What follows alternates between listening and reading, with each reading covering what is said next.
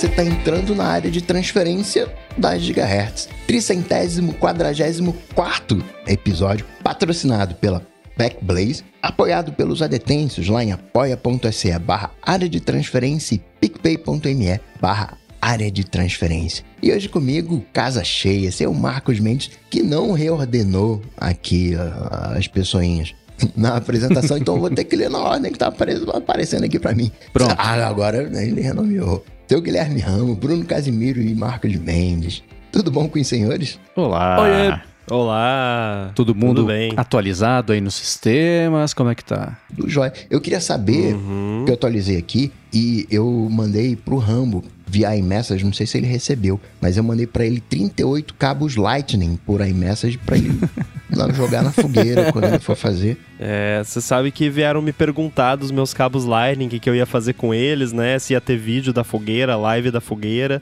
live de NPC da fogueira, mas. Não, é, porque é óbvio que o lance da fogueira é uma brincadeira, né? Até porque né, não vamos destruir mais ainda a atmosfera com né, queimando cabos. Então eu vou doá-los para pessoas próximas, amigos, familiares.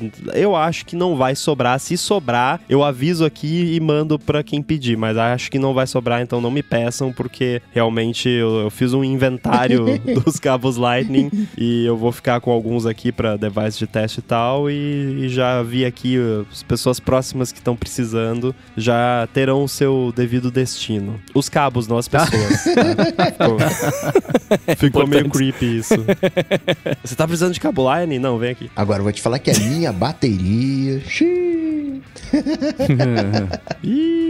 Cara, eu, eu atualizei, né, o- o- os, dois, os dois sistemas aqui. Eu tava usando até o beta no, no iPadOS. É, no iPhone eu não consegui testar. Mas no iPad eu continuo com os mesmos bugs que eu tinha antes de antes de, de atualizar, tá ligado? Com aquele bug que eu tava com notas que ele fechava sozinho, continua a mesmíssima coisa pra mim. Eu, hein? É aquela coisa, né? Você usa o beta desde junho até setembro, e aí. E eu falo você, todos nós, inclusive eu, na esperança que quando deixar de ser beta, magicamente os bugs vão sumir, né? Mas não, é, é a mesma coisa, né? Só muda que um é beta e outro não é. né? Aí é, é isso. Os bugs Exato. que estavam lá no último beta, muito provavelmente vão estar na versão final, e agora. Versão final, entre aspas, né? Porque é final, final, final, é esse aqui, final, final, vai. É, então, daqui a pouco sai ponto .0.1, ponto .0.2. o- Os iPhones novos provavelmente já vão vir com ponto .0.1 da vida. É paciência. O que eu sei é que eu desaprendi a mexer no relógio. O Apple Watch tá assim. Ah, os- eu não atualizei o Watch, Cara, é verdade. tudo mudou de lugar. Todos os gestos, todos os botões fazem outras coisas agora. Não sei mais chegar nos lugares. Foi muito engraçado. Parecia que eu tava mexendo no relógio pela primeira vez na vida. Assim, nada faz sentido. Com o uso, etc. Só começa a fazer sentido. Mas é muito engraçado. Você, né, você aperta o botão esperando que ele fazer uma coisa, ele ou ele não faz ou não faz nada. Você faz o swipe de baixo pra cima e ele fala: Tá, não sei o que você quer dizer com isso. Tá bem estranho acostumar. Quando você atualiza, ele até coloca: Ó, pra você fazer isso, aperta e segura. Aperta duas vezes. Mas chega da última vez, eu não sei mais como é que era o primeiro, o que que era o exemplo que ele tinha dado. Então tá uma curva de aprendizado bem íngreme esses dois dias aí usando o relógio, que eu atualizei ontem. Eu, Eu já tô me tele- acostumei depois de esse tempo todo. Eu vou confessar que eu acho mais agradável para abrir o Control Center você clicar no botão lateral, porque antes eu nunca usava o botão lateral, porque eu nunca usei a função do botão lateral do Epot, qualquer que seja ela, que antes era o lance lá de. Como é que era? Glances, né? Que eu Glances. nunca usei aquilo. E aí depois virou o Dock, que ficavam uns apps ali que eu nunca soube que, como que o app ia parar ali, por que que tava ali. E eu também não uso o app no Apple eu só clico na, na complication ali da, da Carrot Weather pra ver, clico na complication do é, negócio ali pra setar timer e é isso.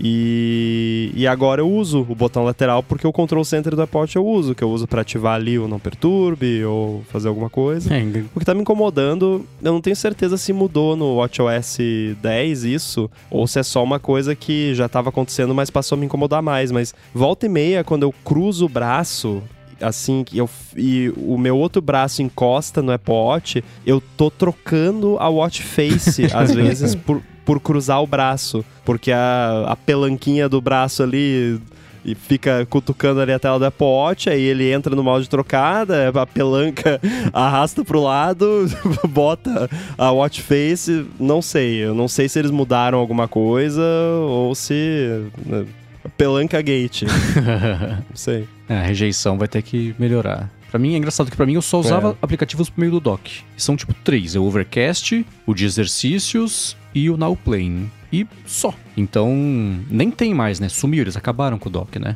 Acabaram com o dock, eu usava pra caramba. Então, acho que agora não tem como marcar. Eu quero. Widgets. É. É, pra usar widgets. Ah, tá bom. Eu usava Beleza. o dock para colocar a cotação do dólar. Eu deixava o, o bolsa, porque aí ele, estando no dock, ele atualizava. Então eu queria pegar uma. Quanto é que tá o dólar agora? Hum. Eu não pegava, né, o real time, né? A última cotação tinha ali né, um certo delay no refresh, mas era relativamente atualizado. Não era uma coisa de três dias atrás, né? Não precisava ficar esperando atualizar. Já entrava ali, já, né, eu já via. É só pelo próprio painel, né? Que ele mostra aquele preview, né? no- eu já vi o Uhum. preview, já me satisfazia e seguia a vida. Mas você concorda que um executivo da Apple pode ter dado justamente esse exemplo como um argumento pra colocar os widgets ali, né? que, tipo, isso é o tipo de coisa que você usa widget, né? Ah, Sim, quero ter sim, sempre ali a sim, cotação do dólar. Você usa widget, né? É, mas, claro, não deixa de ser um aprendizado, porque a forma como você acessa os widgets é diferente. E eu achei bizarro bizarra a decisão que eles tiveram de quando você abre a telinha dos widgets, a primeira coisa que tem lá em cima é um relógio e a hora. tipo, meu amigo, eu acabei de vir da Watch Face. É literalmente o único jeito de abrir a tela de widgets é você estando na Watch Face, Watch Face. Então tá no nome, tá ali, é um relógio, é um bendito de um relógio. Aí eu acesso a tela de widgets a partir da Watch Face, que tem a data e a hora, e a primeira coisa que você me mostra é a data e a hora, e aí pra eu ver os widgets eu tenho que scrollar mais pra baixo, é uma, quase uma tela inteira. Uhum. Isso não faz o menor sentido. Eu queria estar na reunião onde eles decidiram que isso era uma boa É que ideia. nem no, no modo. É modo em espera, né, em português. Quando você coloca. Ele tá. Do É stand-by. stand-by, né? Ele. eu não sei se em Cabeceira, português eles talvez, traduziram não ou não. Que. Modo cabeceira. É modo cabeceira, é modo. modo É sério cabeceira. isso? É. Quando você vira a frente de lado carregando pra ver os widgetzinhos lá? que por padrão, né, você tá na tela de início ali, né, que você tem a data e a hora. E aí ele coloca, né, nesse modo standby, né, o, a hora num relógio, metade da tela e a data num calendário de 31, 30 dias. Mendes é que vai gostar, né? O seu recarregador, ele dá pra colocar o iPhone de lado, você que gosta de calendário, Então. vai curtir. Dá. É, o problema é que o meu iPhone não é tela sempre ligada, né? E É. pra- ele acende a tela com a mesma sensibilidade de quando acende o Apple Watch quando tá carregando no modo cabeceira. Se você pensar nele, se o ar chacoalhar um pouquinho, ele já acende.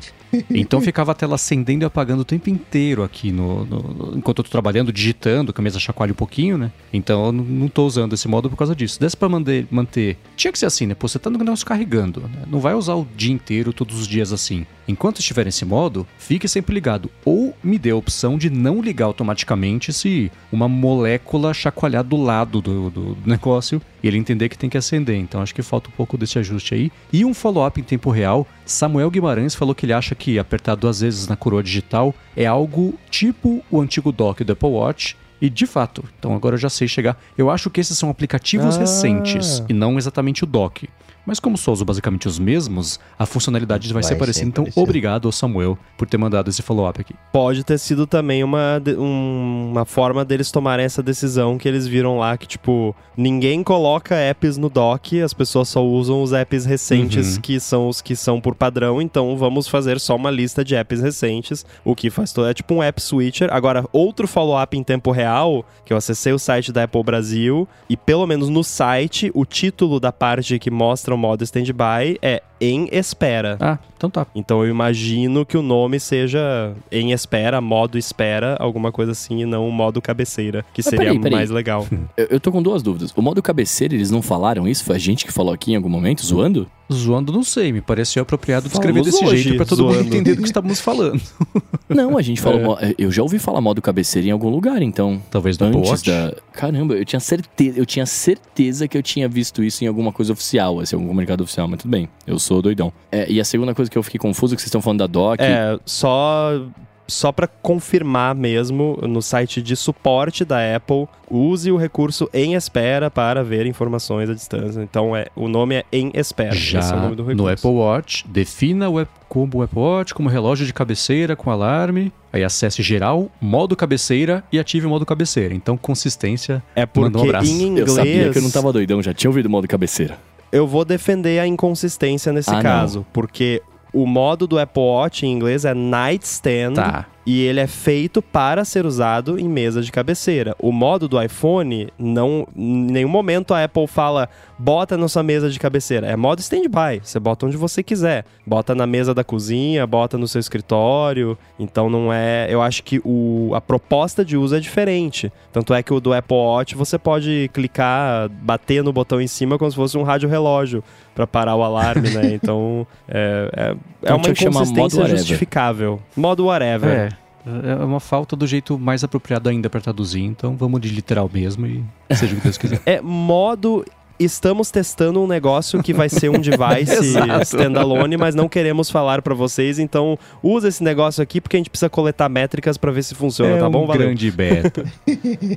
Exatamente. É um betão, né? E a segunda coisa que eu fiquei confuso, é, que vocês estavam falando aí, é o lance do, da doc do, ante- antes, né? Antes da atualização, porque eu não atualizei, tô atualizando ele, eu não sei como é que tá ainda. Mas antes da atualização, você podia, se eu não me engano, também me corrijam, eu acho que você podia configurar isso no- nos ajustes do relógio, de você usar ou como dock ou como aplicativos recentes no dock, não tinha isso? Tinha. E aí agora, pelo que eu tô entendendo, então eles tiraram a função de você colocar coisas, só tem os recentes, é isso? Boa pergunta. Preciso usar por mais tempo pra conseguir te dar Pelo que essa vocês resposta, falaram, foi isso que eu tinha entendido. Então, então, então, então beleza. Era assim, agora como tá hoje, ainda não parei pra espiar. A única coisa que eu não queria que eles mudassem é o jeito de eu pagar com Apple Pay. Então, eles não mudaram porque eles não são bestas, né? Você vai É, adicionar mais atrito pra função que dá mais dinheiro. não, é, né? pelo amor de Deus. Essa- Na verdade, nem tem como mudar porque isso é atrelado a hardware, Então. né? Isso é um. uma- os dois cliques ali estão conectados direto lá no Secure Element pra liberar o cartão, então nem tem como mudar. Agora, sabe uma coisa que eu gostei muito do beta? Que do beta não, desculpa, do, do, do S17 agora que liberou pra todo mundo? É o fato de eu Mas poder é beta mutar... ainda, né? É, no betão, Vamos- vamos no betão do, do 17, é que eu posso mutar uma ligação apertando a coroa digital do meu AirPod, o meu AirPod Max. Isso é maravilhoso, cara. É o botão de mudo E que tá do meu lado. também nos AirPods Pro. Se você pressiona, também pode dar mute numa ligação. Hoje eu tô gravando o livro, né? Eu gravo com direção, né? Então, e, só que eu uso. A direção fica me ouvindo pelo Skype no iPhone, né? E eu fico com fone de ouvido. Aí eu queria tossir alguma coisa, eu tinha que, mano, ir lá no telefone que foi carregando, apertar o botãozinho. Agora eu vou, tossir só. Clico aqui em cima, posso tossir, posso o que eu precisar e volto lá sem crise nenhuma. Achei maravilhoso isso, cara. Eu não testei, ele dá um, faz um barulhinho, dá um feedbackzinho quando. Não. Ó, vou- posso até testar aqui, ó. Tá, não deu certo. Não, não vai rolar porque você, você não tá usando o microfone dos AirPods Max. É, é verdade. Tá, ok. Ele abriu o iTunes aqui. O iTunes não, música pra mim. É, vai sair tocando música aí e vai, vai dar strike no canal. né? É, não, mas é, ele faz um barulhinho, porque o próprio Skype faz um barulhinho quando você muta. Ele faz um blum, um negocinho. Eu não sei se outros Ah. aplicativos ele tem um barulho nativo ou se ele usa o próprio barulho do aplicativo, né? Tipo, pra você saber que tá mutado. Mas eu adorei. E Mandy, semana passada você né, queria saber sobre o Ant Plus, acho que é assim que pronuncia, o sensor de ciclismo pro Apple Watch Ultra. E o Eduardo Barbosa falou que, infelizmente, o Apple Watch Ultra 2 não vem com esse sensor. Na hora da apresentação, comentaram eh, que ele conecta em Bluetooth e nas especificações do site não tem nada mencionando também. É, né?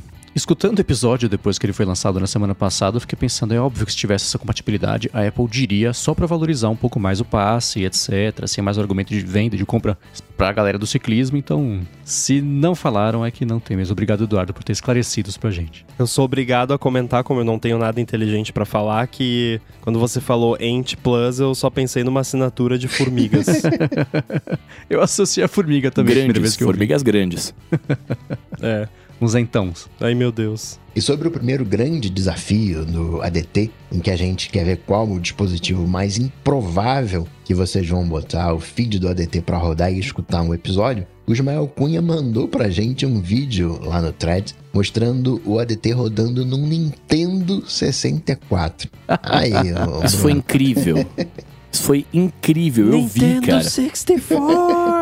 Cara, foi insano. Eu, eu, eu entendi mais ou menos o que ele fez ali. Acho que ele, ele, ele acabou baixando, né? O, foram horas de pesquisa para encontrar esse caminho para fazer funcionar. E aí ele falou, né, que foi muito da hora fazer rodar no processador de 93,75 MHz e 4 MB de RAM, lançado há quase 30 anos.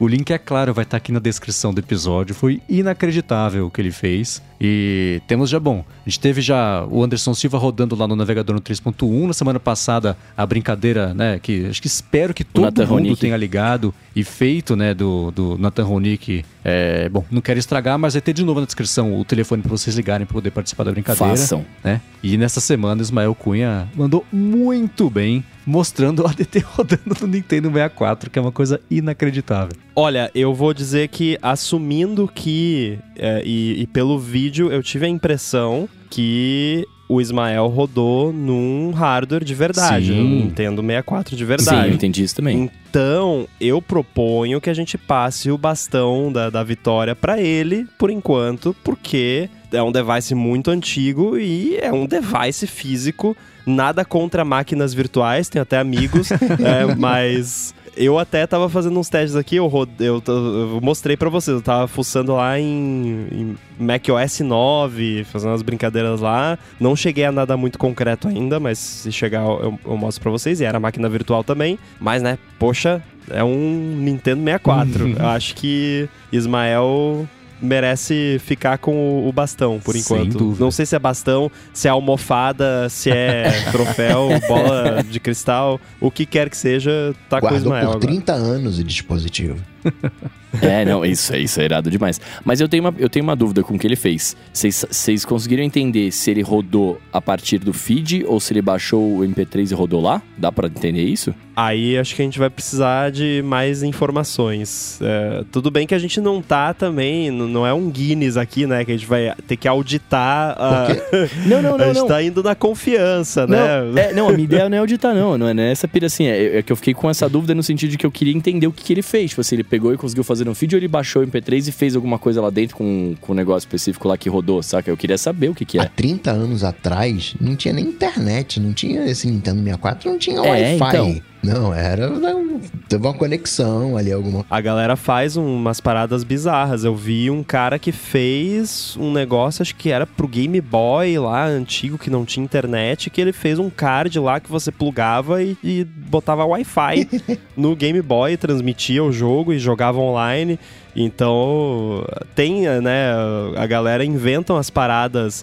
E eu, isso é o tipo de coisa. Se eu vejo um vídeo no YouTube lá, nos meus recomendados lá no, no Buraco do Avestruz. Ah, coloquei Wi-Fi num PC de 1960. Eu vou assistir. Pode ser duas horas, eu vou assistir, porque eu acho muito divertido. Então, se o Ismael puder contar, né, dar um. Precisa ser um tutorial, mas só assim, mais detalhes técnicos que a gente gosta, conta pra nós aí como funcionou essa brincadeira, até pra inspirar, de repente, outras tentativas. E parabéns pro Ismael por ter feito isso, E para- foi parabéns. divertidíssimo. E sigam mandando, gente, tá muito legal ver a criatividade Tá de vocês. E, putz, é, assim, conta pro Marcos de não sei quantos anos atrás, que, do que ele, o videogame que ele passou meses e anos jogando GoldenEye, eu e o João em casa, que ia estar rodando o episódio do podcast que eu ia gravar.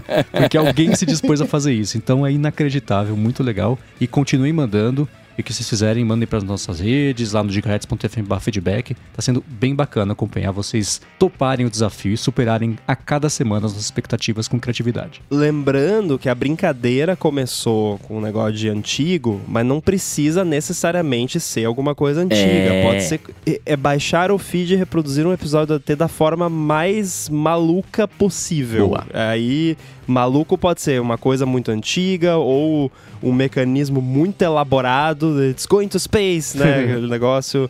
E, sei lá, algum device inusitado, raro, diferente. Sejam criativos e criativas aí nas brincadeiras. E eu aceito até ser enganado, tá? Se você baixar o MP3 e puser pra rodar e o ADT em algum lugar, eu vou achar irado também. Faz isso e me engana. No, no Pense Bem tá valendo. Em né? qualquer lugar, baixa e me engana. E coisa de menos de um mês, o Rony Peterson, ele falou do Proton Pass, né, que tava com desconto, acabou que ele não conseguiu pegar o, o desconto. E parece que o Proton Pass tá meio que seguindo o caminho lá do Last Pass, é o Last Pass que se enrolou todo. Last Pass, que a cada semana se afunda mais. Um pesquisador falou que é, tem. Ele salva, né? Se tem uma coisa nessa parte de senhas é que tem que ser criptografia de ponta a ponta. Você vai fazer algo de senhas, tem que ser criptografia ponta a ponta. E acharam um momento em que a senha fica em texto plano. Tá LastPass, o, o Proton Pass ou não, Rambo? Não, ai- ainda não. É, é o tipo de coisa que um aplicativo gerenciador de senhas precisa se preocupar. Porém, infelizmente, na minha experiência, muitos não se preocupam. E aí, só para explicar o que é esse lance de senha texto puro na memória, é na memória RAM mesmo, é na memória do processo que está rodando ali na máquina. Então pensa assim, vamos pegar como exemplo o OnePassword que a gente está acostumado a usar aqui. Você vai lá no OnePassword e vai lá, mostra a senha aqui para mim, né? Você já desbloqueou tudo, mostra a senha. Ele tá exibindo a senha ali num, num campo de texto para você copiar e tal. A senha tá na memória do programa, não tem, é impossível ele mostrar a senha para você sem a senha tá na memória, né? Aí memória RAM, né? Efêmera que tá ali. É, então é um problema, é o tipo de coisa que apps de, de senha não devem fazer. Então, qual é a moral da história é assim: ah, eu fui lá, desbloqueei, abri, vi a minha senha, fechei ali, aí ele bloqueou de novo. Para eu abrir de novo, eu tenho que usar a Touch ID, senha e tal. Nesse momento, a senha que eu vi anteriormente tem que ter sido apagada da memória RAM ali, não pode mais estar lá, né? Porque eu bloqueei. E aí, aparentemente, é isso que ele não tá fazendo direito. Coisa que o OnePassword, por exemplo, eles têm acho que até um artigo técnico lá explicando todas as medidas pra, que eles tomam para que senhas nunca fiquem na memória. Agora, na prática, isso não é um grande problema, assim, porque memória RAM.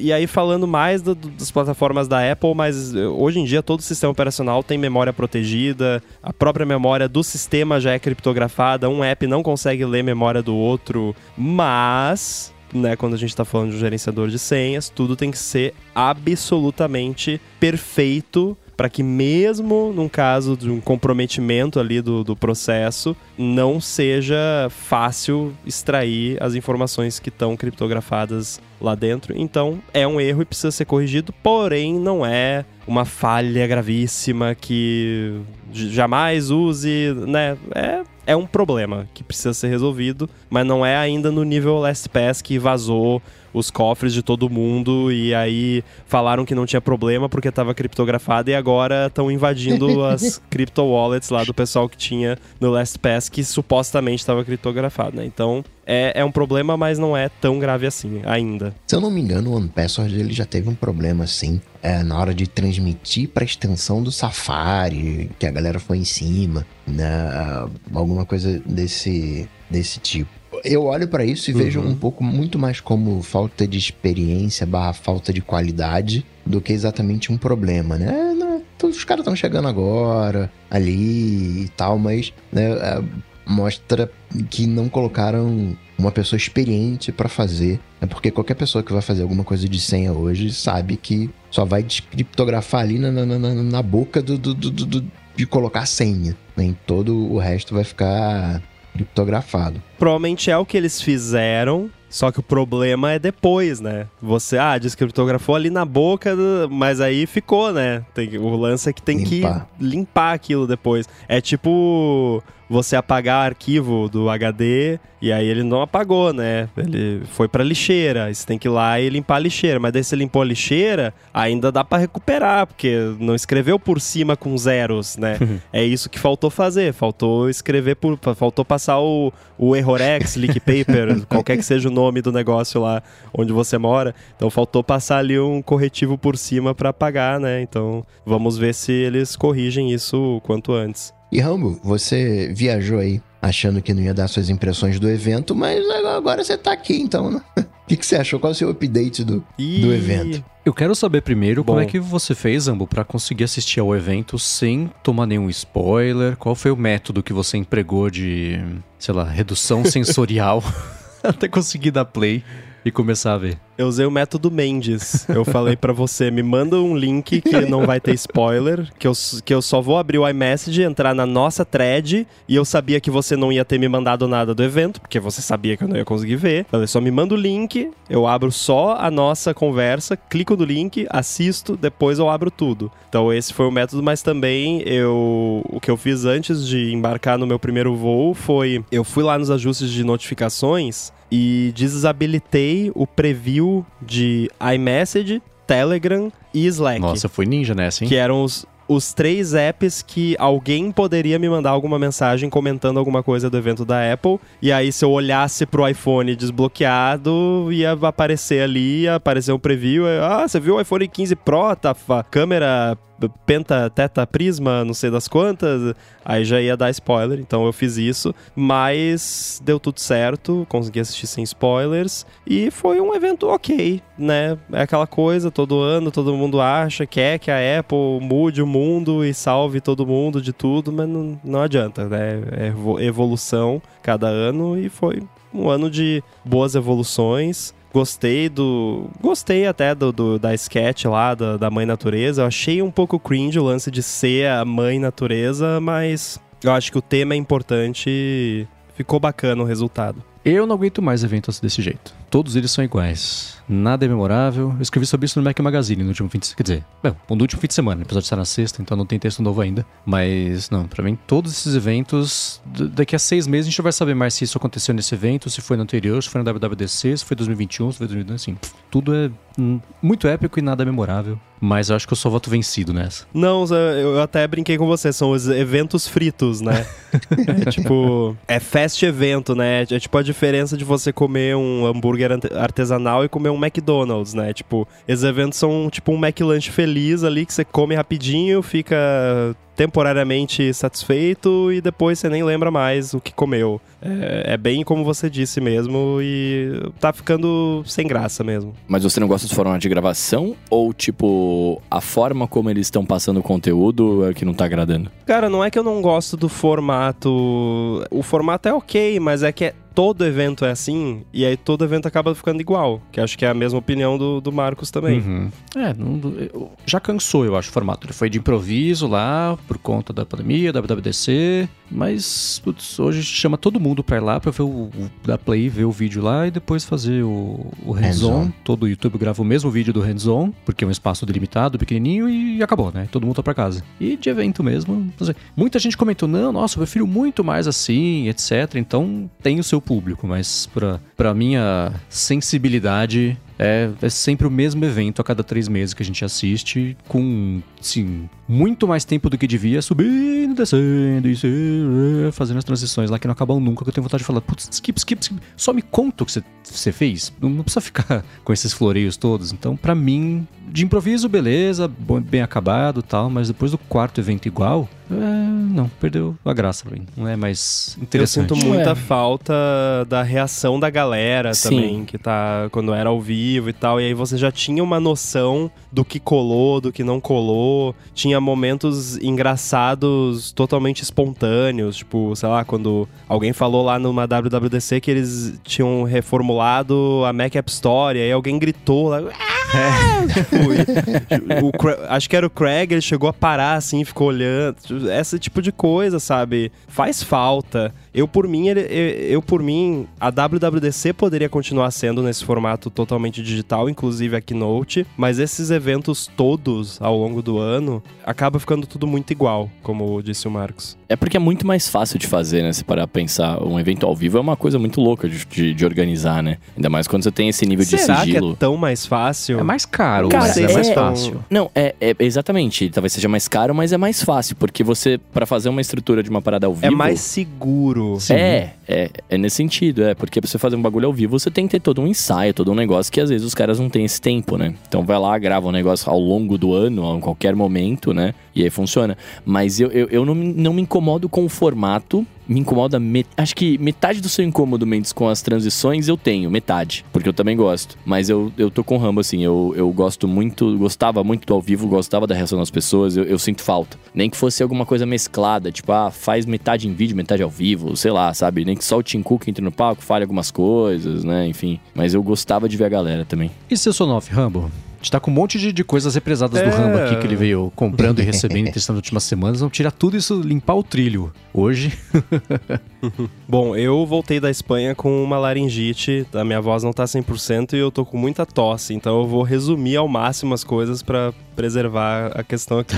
Sonoff Mini Extreme, comprei, comprei dois, achei o processo deles de compra e de entrega tudo muito rápido e tal, paguei imposto de importação, eu sabia que ia pagar porque é, acho que foi FedEx até alguma coisa assim, não me importo, quer dizer, me importo de pagar, mas eu já sabia que ia pagar, então pra mim não é um problema porque eu já sabia, tava dentro do cálculo já. E aí instalei aqui, a instalação foi tranquila, instalação equivalente à, à instalação de um Shelly 1, que é aquele azulzinho que a gente comentou num outro programa, só que ele realmente é muito pequenininho. E isso é muito legal porque é muito fácil você esconder dentro ali do, do espelho ali da, da- do interruptor. E, cara, perfeito. Tipo, ele funciona perfeitamente. Eu instalei, fiz a configuração lá. O interessante é que acho que foi o primeiro device que eu fiz setup no HomeKit, que na verdade eu não fiz setup de um device HomeKit, eu fiz setup de um device Matter. Então, tipo, ele nem é HomeKit, não tem HomeKit, é, é, é Matter. E aí, mas aí abri o app Home lá, escaneei o QR Code Matter que tem lá no, no manual do device e o dali em diante não fez diferença se é Matter, se é HomeKit, foi tudo de boa, funcionou perfeito. E eu comentei numa outra situação sobre o, o- uma coisa que eu gosto do Shelly, de se você vira a chave, ele vai trocar o estado da lâmpada. Se ela estava ligada, ela desliga, se ela estava desligada, ela liga, independente da posição da chave ser ligado ou desligado. E esse Sonoff Mini Extreme, ele já é assim por padrão, não precisa configurar nada. Esse é o comportamento dele e é mais confiável que o Shelly, porque o Shelly às vezes, é raro, mas às vezes você vira a chave e não dá o pulso ali suficiente, ou ele tá fazendo um de bounce de alguma coisa ali e acaba não pegando a virada da chave pra trocar de ligado pra desligado ou vice-versa. Com o Sonoff Mini até agora não aconteceu e eu instalei ele justamente aqui no meu escritório para ser que é o lugar que eu um dos lugares que eu mais ligo e desligo pra justamente fazer o teste, a prova né, séria pra ver se o negócio funciona e funciona. Outro detalhe que eu notei nele também, eu instalo o, o Shelly, no- normalmente eu tenho aqui o interruptor, normalmente é um interruptor só em cada quadradinho, e aí tem aquela tampinha de plástico, e aí o, o, o, Shelly, o Shelly ou o Sonoff, o que quer que seja, fica embaixo do interruptor, meio que com a bundinha encostando no plástico ali, né? Depois que você fecha. Se você encosta a mão assim no, nas que tem o Shelly, você sente que tá meio morninho ali. Hum. Quer dizer que ele dá uma esquentadinha. O Sonoff não esquenta. Então ele provavelmente é mais eficiente. Tem ali. ó, o- eu, eu acho bizarro um negócio desse tamanho conseguir lidar com 220 volts de uma forma segura, né? E funciona e não esquenta. O Sonoff não esquenta nada. E eu achei isso fantástico. Então, tudo isso pra dizer que Sonoff Mini Extreme, thumbs up, aprovado, podem comprar que funciona. E não é caro. É, então, né? Eu dei uma olhada no preço, achei que seria mais. Bacana. Por outro lado, falando em preço e achei que seria mais, eu vou falar uma coisa que eu achei que seria menos. Hoje que a gente tá gravando, a Amazon fez o evento dela, anunciou um bando de coisa de, de casa conectada, etc. E bando de coisa também, tudo com a, com a assistente dela embutida. E eles anunciaram o Echo Hub, que é uma telinha de 8 polegadas para você controlar tudo da sua casa. Tem. é, a parte de tecnologia tem, né? É, Zigbee, Thread, tem o Bluetooth LE, tem os rádios Amazon Sidewalk, nem sei o que, que é. É, As funções também de, de coisas específicas da Amazon. Tem um sensor infravermelho. Ao invés de ter câmera para saber quando você está chegando perto e ativar, etc. Falou que eles trabalharam muito para reduzir latência entre você apertar o botão e acender a luz, essas coisas todas. Mas custa 180 dólares. Alguém sabe por que, que é tão caro? Se é muito entre aspas, basicamente um tablet com um aplicativo, que é o aplicativo Home, para você controlar a casa, achei meio, meio absurdo o preço disso. Uns 99 dólares? Ok. 180 paus achei meio fora de proporção. Talvez porque a Amazon não esteja mais vendendo as coisas para perder dinheiro, né? Porque eu acho que existe uma expectativa que as coisas da Amazon vão ser menos caras porque é tudo meio que subsidiado, Uhum. né? E com toda a linha Echo, acho que eles estavam perdendo dinheiro, ou tão ainda. Mas sei lá, pra mim, 180 dólares pelo que você descreveu, eu não acho caro, não. Porque Tem tela, tem Wi-Fi, Bluetooth, um monte de coisa. Sei lá, pra mim não me parece caro 180. Me parece dentro do contexto de ser um produto da Amazon, né? Da Tá. linha Echo, que tem essa, esse viés de ser coisas mais, mais em conta. Mas, assim, no absoluto, pensando no que é o produto, pra mim não parece, 180 não parece caro. É, Não sei. Sei lá, é um controle remoto que custa 180 dólares, minha impressão. Tudo bem que tem as tecnologias todas, né? Tudo que não é do Zigbee, Matter. Mas você é pão duro. Ah, tem isso, tá. é. Eu não pagaria 99 dólares, esse não é o ponto. Sim. E outra coisa que a gente precisa limpar o trilho é os alôs ADTs, mas antes, tirar um minuto aqui do episódio para falar sobre o Backblaze, que é o mais novo apoiador do ADT e está oferecendo 15 dias de teste do serviço de backup deles para você que escuta aqui o podcast. Quem escuta o ADT já sabe que a gente vive falando sobre a importância de ter bons backups e não só aquele backup do seu iPhone no iCloud, mas sim um backup completo do seu Mac ou PC, preferencialmente num lugar físico diferente do seu, que possa te salvar caso aconteça alguma catástrofe. E é por isso que existe o serviço de backup do Backblaze.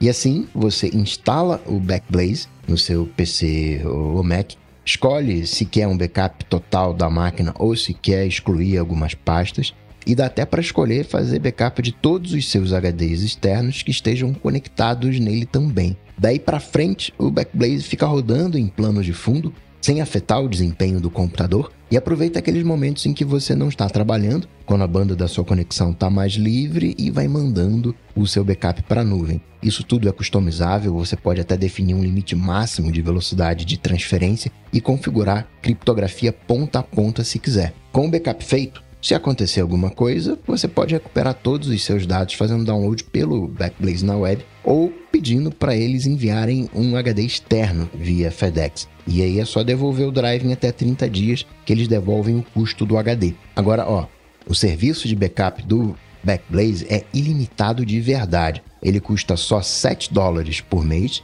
70 dólares no plano anual ou então 130 dólares a cada dois anos, mas tem um grande porém aqui. Esses planos vão aumentar no dia 3 de outubro. Então, para garantir o preço atual por até dois anos e fazer backups ilimitados do seu Mac ou PC, faz o seguinte: passa aqui na descrição, pega o link especial para os ouvintes do ADT e você vai ter 15 dias para testar o serviço sem nem ter que colocar o cartão de crédito. De novo, o link está aqui na descrição e corre para você garantir o preço atual por até dois anos e ficar tranquilo, sabendo que vai ter como resgatar seus dados sempre que você precisar. Muito obrigado ao Backblaze pelo apoio a esse episódio do ADT e a toda Gigahertz. E apoio literal, né? Porque eu não vou nem saber explicar, essa parte vai ser do Rambo, mas tem Backblaze todo dia para quem escuta tudo da Gigahertz, porque se não fosse eles, não tinha Gigahertz, né? É, se você está ouvindo esse episódio, você usou o Backblaze sem nem saber, né? Porque o Backblaze tem o. Além do serviço de backup, que é maravilhoso, que eu uso, ele tem o B2, que é um serviço de armazenamento de dados na nuvem, tipo o S3, né? E outros parecidos. E é o que a gente usa para armazenar todo o conteúdo da Gigahertz. Então, o seu download deste episódio passou pelo Backblaze. Então vai lá, lembra que vai aumentar o preço no dia 3 de outubro, o link tá aqui na descrição. E partindo pro hashtag AlôADT, que não é mais hashtag AlôADT, gigahertz.fm barra feedback, o Arthur Manuel quer saber o seguinte, agora que a gente tá na época de iOS novo, né, ele traz a pergunta que todo ano de alguma maneira reaparece e não é a bateria, ele quer falar se vale a pena uma instalação limpa do iOS, se tem algum benefício esse tipo de instalação quando comparada à atualização over the air né, já ouviu muitos comentários que uma instalação limpa ajuda a arrumar problemas de consumo exagerado de bateria. Isso é comprovado ou é só efeito placebo? Ah, eu acho que como tudo, a resposta vai estar meio no meio do caminho, né? Você fazer instalação limpa pode desprender, desprender não, eliminar e corrigir algum byte preso ali que está fazendo você gastar mais bateria, mais dados, mas eu não sei o quão prevalente é isso hoje em dia. No passado, sem dúvida, era mais, mas tem outro lado, instalação limpa, o sistema vai ter que fazer todas as configurações, otimizações que demoram. Então, o benefício vai ter que ser mais de olho no longo prazo. Acho que nos primeiros dias, ainda mais nesse calor de 40 graus, que pelo menos por aqui tem feito, o seu fone ficar muito quente e trabalhando sem parar para indexar as coisas todas de Spotlight, da Siri, as fotos, etc. Então, acho que a minha recomendação é: se por algum motivo o seu iPhone anda meio bugado, tá te dando dor de cabeça, aí talvez valha a instalação limpa. Mas acho que hoje em dia já tá meio resolvido isso e acho que a diferença entre uma coisa e outra tá cada vez menor, mas a minha impressão baseada no que eu vejo e leio também do pessoal falar por aí, optar por um ou por outro, no fim das contas, mesmo, mesmo, mesmo, acaba não fazendo tanta diferença assim quanto fazia há uns anos, eu acho. Não vale a pena o custo-benefício é completamente desbalanceado, porque tá, você vai fazer uma instalação limpa e os apps de banco. Vai ter que ir lá no caixa eletrônico em alguns deles para reautorizar o seu iPhone. Todo o negócio lá de two factor, você tem backup lá do Google Authenticator, então só isso, olha o trampo que você vai ter para você talvez de repente daqui a algumas semanas ter 1% a mais de bateria no final do dia, o que eu já digo que a chance é mínima. Então, assim, você quer otimizar o seu iPhone, vai olhar, vê apps que você não está mais usando, apaga, porque assim, iPhone não é PC Windows de 1998 que você tem que formatar para ele funcionar direito. Não é mais assim. O sistema fica numa partição completamente separada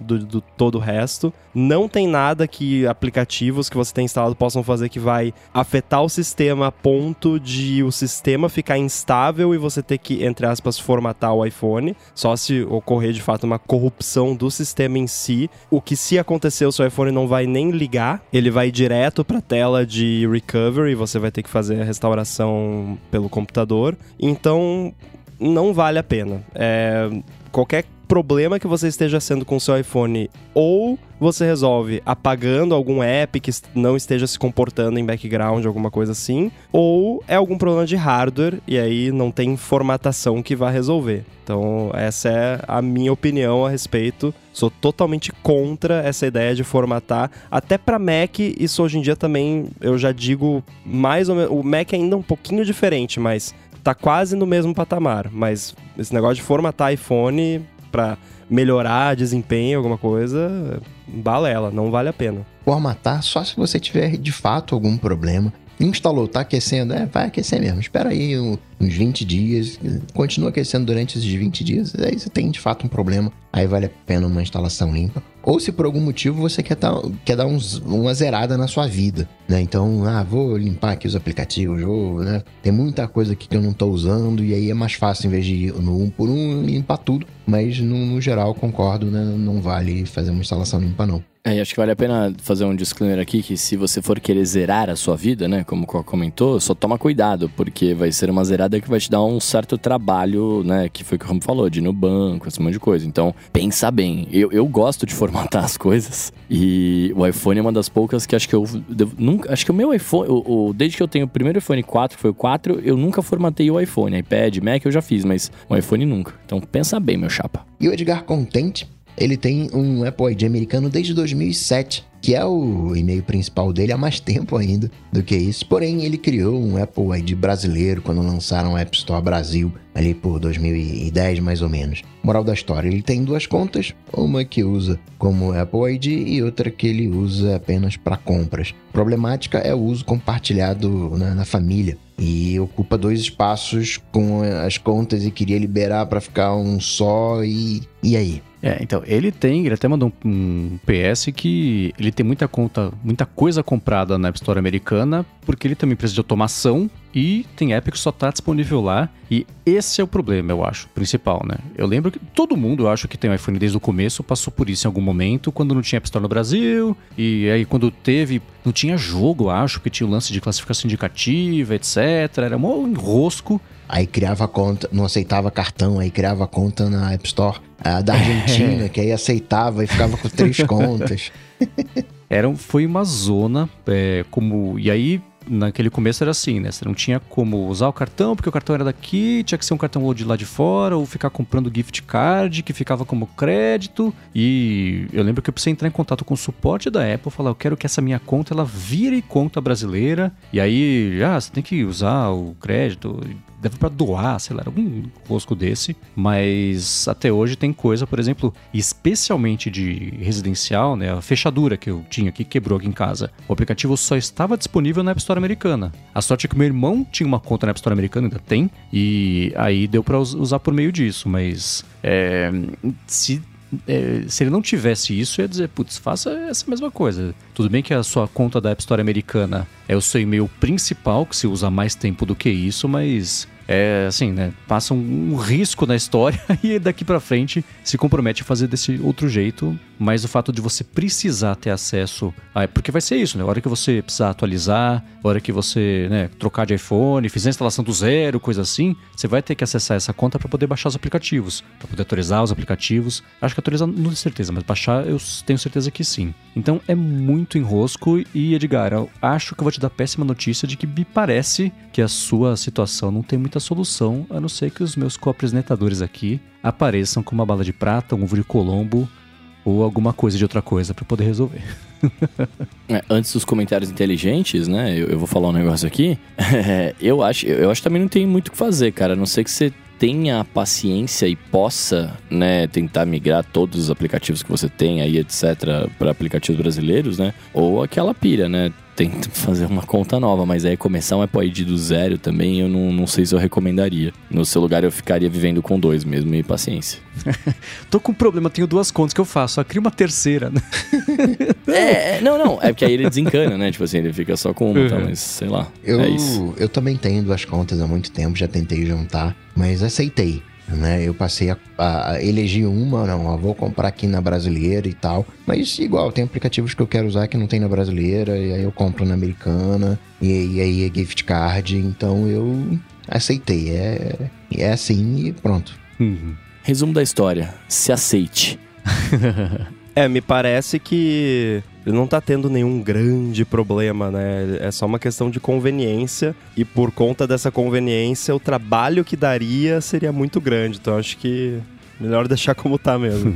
o Thiago Bertolino quer saber o seguinte: de que jeito que ele no macOS controla o volume individualmente para cada aplicativo. Isso tem no Windows, mas no Monterey ele não encontrou. Eu já abro aqui dizendo que eu uso para isso o Sound Source, na própria Rogue Amoeba que faz o áudio hijack. E lá eu controlo o que eu gosto né, de assistir algumas coisas em um browser, então o volume de um browser tá mais baixinho, outro tá mais alto, né, eu regulo por ali. Eu ia recomendar exatamente o mesmo site, a Rogue Amoeba, mas eu ia falar do Loopback, né, que também dá para você fazer a mesma coisa de controlar, tal, mas ele é para um outro tipo de uso, mas funcionaria também da mesma forma. Eu tava abrindo aqui porque tem um app que até já fez parceria com o AirBuddy, que é o, Boom 3D, que ele é o principal feature dele é equalização e boost de volume. Aí eu fui ver se ele tem esse recurso. Se ele tem, não tá muito explícito na, no marketing deles, então provavelmente não tem. Então segue as dicas aí do Coque e do Bruno, mas eu só queria colocar aqui que eu acho um absurdo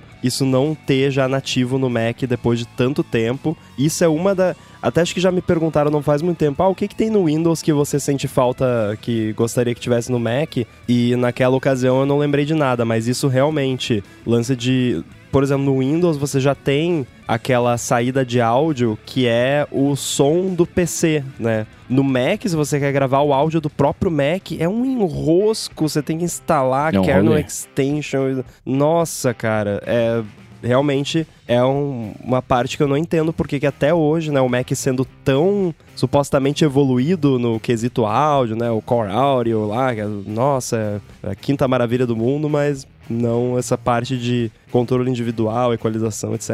A Apple simplesmente ignora. Ignora e torna muito difícil para desenvolvedores fazerem, porque é coisa que você tem que instalar extension e aí ah, segurança, daí tem que desabilitar SIP.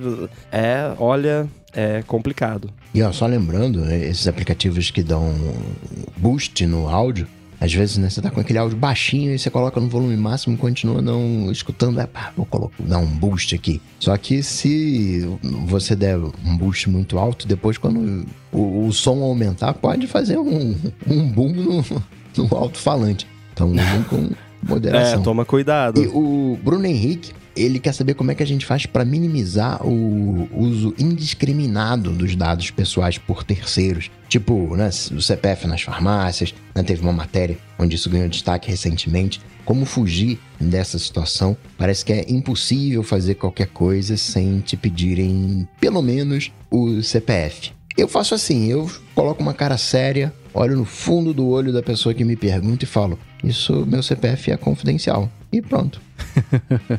É, eu faço igual Coca, mas eu É. só falo assim, pra quê? E aí a pessoa me fala por que, que ela quer. Se for alguma coisa que eu queira dar o CPF, eu dou. Se não, eu vou falar, não, não, não precisa, obrigado. Com que frequência uma coisa que você quer dar o CPF? Não, sei lá, às vezes o cadastro da farmácia é com o CPF, né? Aí você tem que dar o CPF. Você quer ter o cadastro da farmácia? Ah, quero. Beleza, eu dou lá. Ou não, não, não quero, obrigado, valeu. Então eu não dou. Cara, é, é muito complicado e isso me lembra aquele podcast que eu mencionei lá no área de trabalho, né? Do. Como é que é o nome?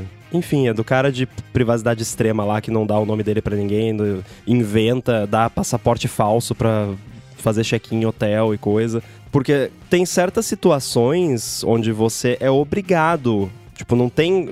Por exemplo, eu fiz uma reforminha aqui recentemente. Contratei lá uma empresa de impermeabilização. Tem que ser feito um contrato. Pra fazer o contrato, você tem que mandar CPF, RG, Estado Civil, darará. senão não faz o contrato. A empresa me promete que eles só vão usar essas informações pra fazer o contrato. Agora, me pergunta se eu, se eu acredito que esses dados estão sendo tratados com algum nível de seriedade por qualquer empresa. Não por má fé, por simplesmente "Ah, é assim e pronto, e fica salvo aqui nesse HD que fica em cima da mesa da recepcionista aqui, que qualquer um pode pegar. Ela vai tomar um cafezinho lá, o cara tá aqui, pluga no laptop, pega todos os dados. Sabe? Esse tipo de coisa, eu vou falar talvez uma coisa que vai chocar muita gente aqui. Agora seria um bom momento pra entrar um patrocínio, hein? Ó, parou, parou.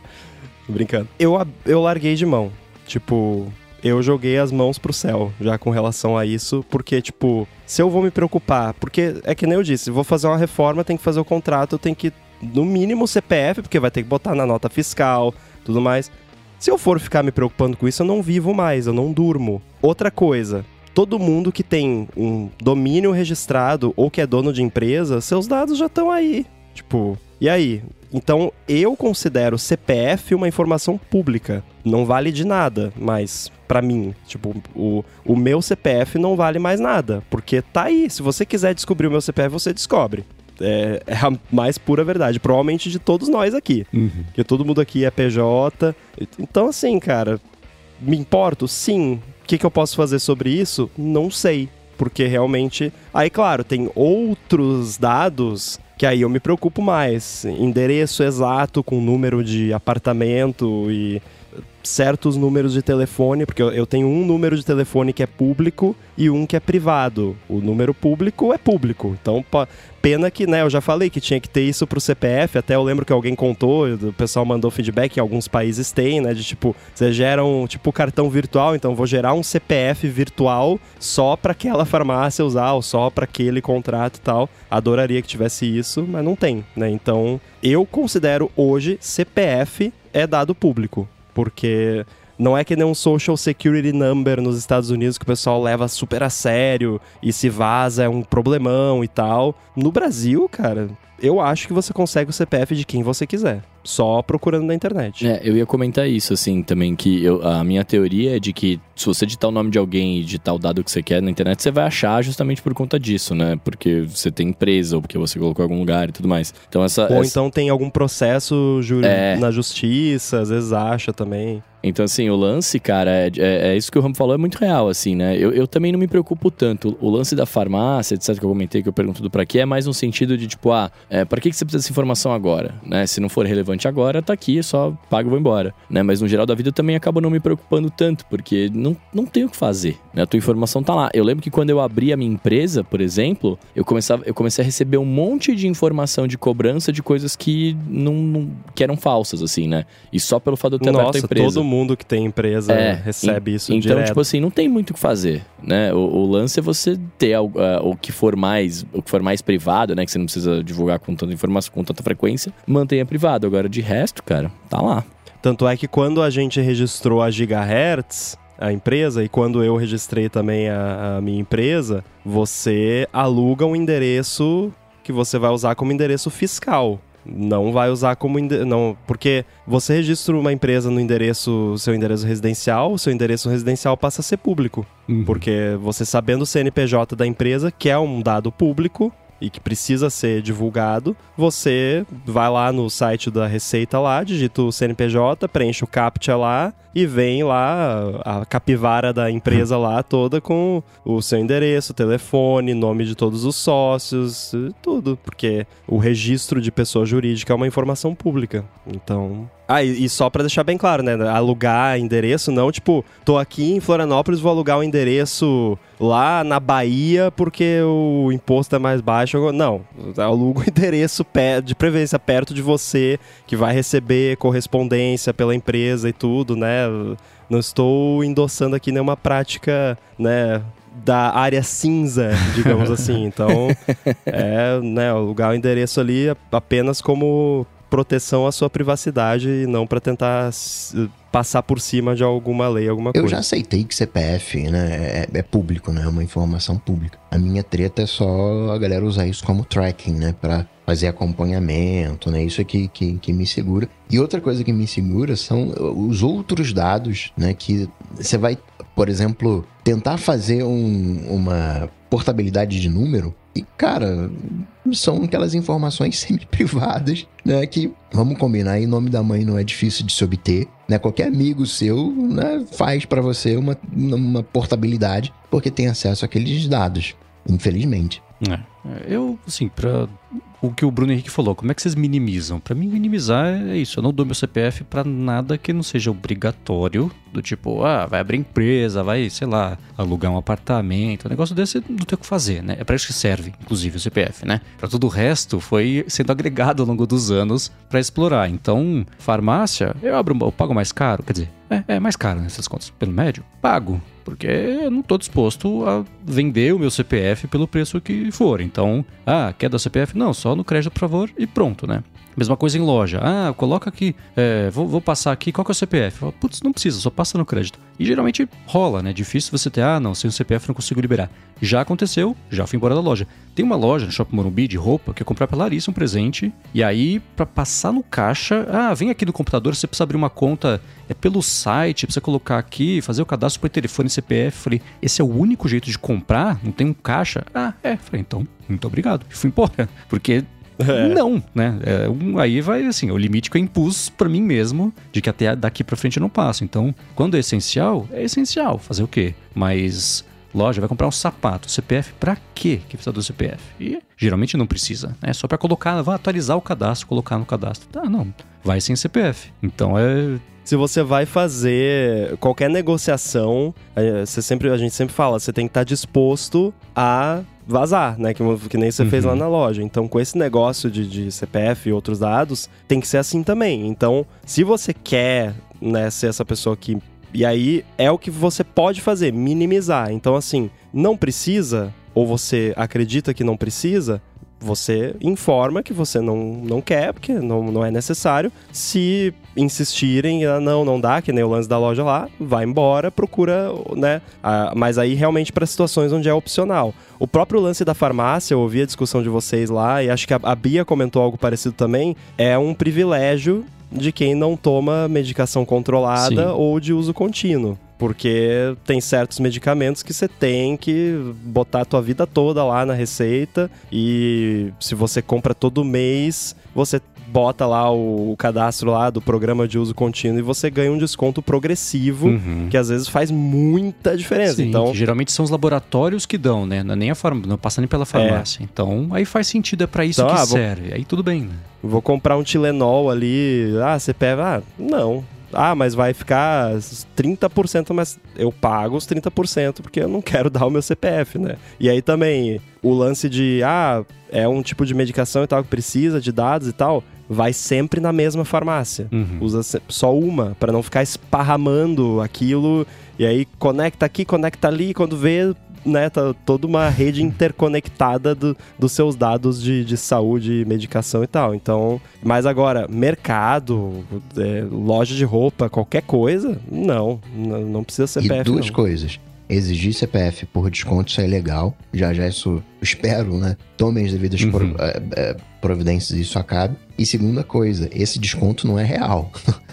A farmácia da esquina Não, vai estar vendendo claro com que não. 30% de desconto, porque vende no preço real. Eles inflacionam o preço para poder dar o desconto. Exatamente. Eu vou deixar pra quem não viu essa matéria sobre farmácias que pintou, que ela é bem interessante, inclusive mostra como que você pode ir nos lugares, nos sites e primeiro pedir pra farmácia mandar pra você os dados que ela tem a seu respeito. Faça isso, vai ser horripilante, né?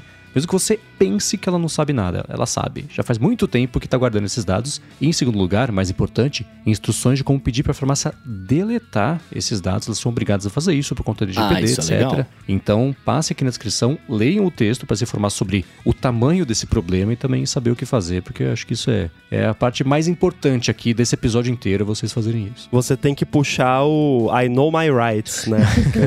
É- Essa é a melhor e, frase. E pra quem não sabe, de, de um modo geral, né, o Brasil copiou a, a GDPR, né? Por isso que a gente tem aviso de cookie nos sites por aí e tal. Uhum. O lado bom disso é que você tem dois direitos básicos que são Primeiro, ter acesso a todos os dados que qualquer empresa que coletou os seus dados tem de você. Então você entra em contato e a empresa precisa fornecer tudo que tem sobre você. E o direito de que isso seja permanentemente deletado. Também é um direito que você tem, então faz, né? Faça uso disso. E eu acho que esse lance vai cair daqui a um tempo, sim, porque a galera tá se ligando. Agora, pra mim, isso não é nenhuma surpresa. Acho que pra ninguém que tá ouvindo, isso é uma Sim. surpresa, né? Que nem o Coca falou, é óbvio que não é desconto. Porque se você pode dar 60% de desconto, é porque não tem desconto. Você inflacionou em 60% o preço, né? Pra quem não quer dar o CPF, pagar 60% a mais, porque você vai ganhar mais do que os 60% por ter o CPF.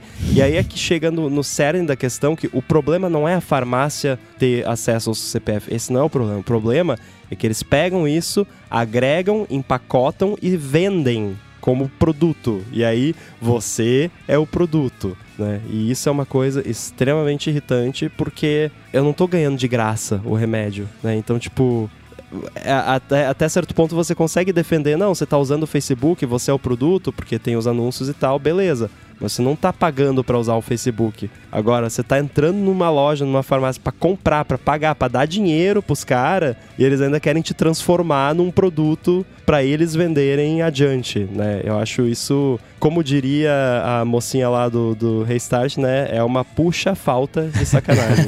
É uma pura falta de sacanagem. E o Douglas Bride Rosa recentemente foi numa feira do rolo, aquela feira onde as pessoas levam suas coisas pra vender, normalmente coisas antigas, ou de origem, né? Ali, assim, meio assim, assim. Nessa feira, ele fez uma compra que era um sonho de infância, um Game Boy original de 89, funcionando. Que coisa linda. E aí ele queria saber, né, como que faz pra rodar o, o feed da Gigahertz do Game Boy. Não, brincadeira. Ele quer saber qual foi o último item que a gente comprou por pura nostalgia, pra realizar um sonho de infância, ou aquela compra que fez eh, a gente sentir alegria e prazer depois de anos. Putz, essa é uma excelente pergunta. Eu acho que é a minha vitrola que parece um gramofone. Eu queria um gramofone, aí eu medi o custo-benefício do. de- é, literalmente, né? Quanto ele custava versus a qualidade do som, que no gramofone ela é pior, porque, enfim, né, o negócio é mais do que centenário. Então comprei uma vitrola que parece ele e até hoje eu olho e falo, nossa, que bom que eu tenho isso, é mó legal, né? Aí eu vou lá, escuto a musiquinha. Então, não é exatamente um- uma coisa ultra retrô, porque ela é moderna, feita com cara pra ser uma coisa antiga, mas tirando essa parte, se enquadra em todas as outras categorias e listas aqui que é, o Douglas mandou pra gente, de que esquenta o coração cada vez que eu penso, que bom que eu comprei isso. Nostalgia é uma coisa que eu gosto, né? Mas gosto no museu. Eu gosto de ir naqueles lugares que tem coisas antigas. Caramba, o orelhão. Caramba, a banca de jornal era assim, era minúscula a banca de jornal. Você vê a geladeira de sorvete, as fichas, né, que você comprava para Eu acho mó legal todo, todo esse processo, mas lá no, no, no passado. Eu não consigo usar coisa é, por nostalgia. Eu consigo usar coisa antiga, né? Porque tem que usar, enfim. Mas por prazer, eu não, não, não, não tenho isso, assim. Sou muito futurista pra ter nostalgia com coisa do passado usando. Mas pra esse tipo de coisa, Coca, quando eu penso nisso, eu, eu também gosto muito de coisas futurísticas, assim, apesar de eu ter uma- uma- um certo vintage no meu coração aqui, é, eu também gosto muito de coisas do futuro, né? É, até você olha pra coisas mais antigas, às vezes me dá até uma bad, você fala, nossa, isso aqui era da casa da minha avó, né? Assim, coisas nesse sentido, assim. É, e aí me traz a nostalgia da casa da minha avó, mas ao mesmo tempo eu achava feio, né? Então eu não queria na minha. mas tem, é, é, tem algumas coisas que meio acabam sendo, sendo atemporais, né? Por exemplo, ele foi comprar esse Game Boy aí. Né? É, eu tenho, eu ainda tenho meu Game Boy antigão lá atrás, tal, que funciona, né? Eu só não jogo nele por um único motivo: a qualidade da, da tela, né? A gente, a gente evoluiu ali e tudo mais, tal. E hoje em dia, cara, você pega uma tela antiga pra jogar, você fica até meio desorteado, assim. É, mas um jeito que eu faço pra fugir disso, por exemplo, são jogos 8 bits. Eles são totalmente, é, totalmente atuais, por mais antigos que eles sejam, né? Tipo, você tem muita coisa sendo produzida em 8 bits hoje em dia ainda. O que eu Em acho pixel horrível. art da vida, etc, né? É, é, tudo bem, né? Mas aí é, é- é um tipo de estética, né? Sim, Não é todo um mundo tipo que gosta de, mesmo. de estética. Por exemplo, eu, eu vivi É. Pense Bem. Vivi Pense Bem, vivi Master System, Tectoy. ah, ah, e quando... A Tectoy existe até hoje, né? E às vezes eu ouço falar de Tectoy, dá um quentinho no coração. Legal, Tectoy. Mas eu lembro que, o que, que era o Pense Bem, que era uma calculadora que você digitava um código e aí com aquele código já tinha, né? Você acessava a memória dele e aí tinha as respostas que ele dava certo ou errado. Aí eu fico, Tururururu. né? é, Tururu. eu não consigo. eu não consigo desfazer é, é, é, aquela aura. Quer dizer, eu desfaço a aura de magia do passado e entendo aquilo como uma coisa nova. Não, o que me pega no 8 bits como estética é que naquela época era necessário fazer com aquela estética.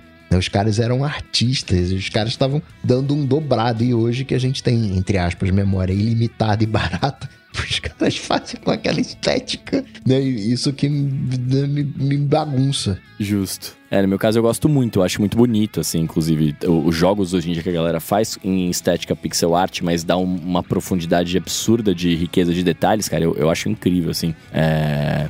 Mas indo, voltando pro assunto aqui, né, desculpa, eu acho que, a- assim, de coisa nostálgica, cara, que, que eu comprei, assim, que eu tenha pensado nesse sentido, eu acho que eu, eu não tenho. Porque eu tenho algumas coisas que eu gosto de nostalgia. Por exemplo, eu revivi o meu Nintendo 3DS e que eu tô jogando jogos de Game Boy Color, né? Então, assim, eu tô revivendo a nostalgia num produto mais novo, que também é antigo, né? Mas de qualquer forma é novo, assim. Mas eu acho que talvez de coisa mais útil que eu comprei nos últimos anos e que me traz a sensação de falar, cara, ainda bem que eu comprei isso, eu não vivo sem, eu acho que a minha soda stream, velho. é, um- é uma coisa que. Não, mas isso aí não é nostalgia, né? Não, não, não tem. É que é uma coisa que eu não vivo sem, né? Assim, de nostalgia. Nostalgia, acho que eu não tenho nada, assim, de, de recente comprado. Eu pensei em comprar recentemente, eu vou ser xingado muito aqui, e meramente pela nostalgia, uma agenda eletrônica. Mas ela não ia ter uso nenhum. Ela ia ficar só aqui pra eu olhar pra ela e falar assim, olha, eu já tive, já tive essa aqui, né, tal. Aí não Mas comprei. então, esse tipo de compra, o, o Coca até mencionou museu, e, e o produto que eu vou falar que eu comprei nessa vibe foi o iPod Nano, aquele que até usei pra testar o lance do feed lá e tal. Uhum. Que fo- é, foi um produto que eu me lembro que na época que foi anunciado eu fiquei tipo, ah, pô, seria tão legal, né? Mas na época eu, eu era muito ferrado de grana e não, obviamente não ia comprar. E aí eu pensei, ah, acho que tá na hora de eu ter um iPod aqui só com peça de museu, né? E eu não uso ele. Eu não, né, usei, foi útil para testar aquele negócio lá. Mas então, tipo, eu não uso esse iPod Nano de fato, né, exceto né, para testar o negócio lá e tal, mas eu tenho ele aqui, tá na minha prateleira aqui, exposto como um, um dos itens ali bonitinho. Então, é, é uma coisinha legal, toda vez que eu olho para ele eu sinto uma coisa boa e é isso, né? Mas não tenho a, a intenção de encher o meu apartamento de coisas nostálgicas e tal, né? Mas também nada contra quem faz isso, né? Tudo bem. Eu, literalmente tenho amigos que fazem, o Boom adora co comprar Mac antigo, colocar lá e, e, reviver e tal. Eu acho mó maneiro, mas uh, de coisas assim foi o que eu, que eu peguei. De coisa nostálgica, aí mais de hábito, mais ou menos uma vez por ano eu instalo um emulador de Super Nintendo uhum. e jogo Super Mario World e Zelda Link to the Past.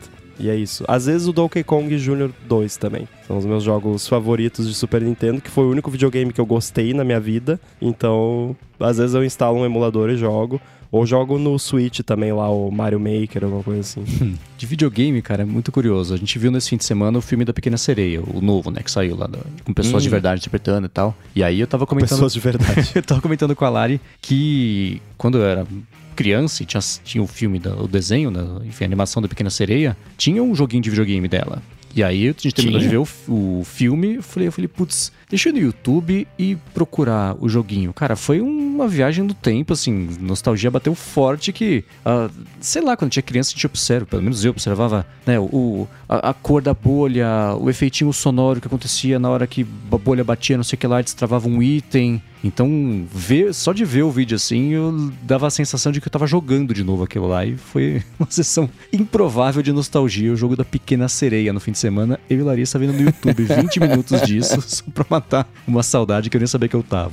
É, só para deixar claro assim, eu, eu posso, eu não comprei na, nada recentemente que seja por, por nostalgia, né? Hum. Mas eu tenho uma série de coisas que eu tenho, por exemplo, vou até mostrar pra câmera para quem nos vê, eu tenho a fita do meu Pokémon Red de 1996 do Game Olha. Boy. Olha! Né, na capinha original do Game Boy, até com o meu escrito atrás, Bruno, né? Que eu escrevi com 12 anos de idade. Né? Eu tenho essa fita até hoje. Tipo assim, eu sou um cara bem nostálgico, o que não, não é. Não tô falando me vangloriando, mas eu sou, né? Então eu tenho algumas coisas antigas guardadas, tá? Mas eu não adquiri nada recentemente. Eu tava namorando um, um Game Boy, porque eu, eu conheci um cara no Instagram que ele reforma Game Boys, né? Só que aí ele reforma o Game Boy e ele troca a tela, põe uma tela nova, tipo, de hoje em dia, não a de cristal líquido, né? Põe uma tela, sei lá, é, eu não sei qual que ele coloca lá, sei lá, série CD, o que que é, mas ele põe uma telazinha bonitinha, melhor, com backlight, é, tira... Poxa. Ele deixa o, o... No Game Boy era com pilha, né? Ele, deixa, ele pode pôr a opção de você funcionar com pilha ou ele pode pôr uma bateria de lítio pra você carregar. Então ele faz toda uma customização, assim. E se você tiver o seu Game Boy antigo, você pode levar pro cara lá, ele arruma e customiza,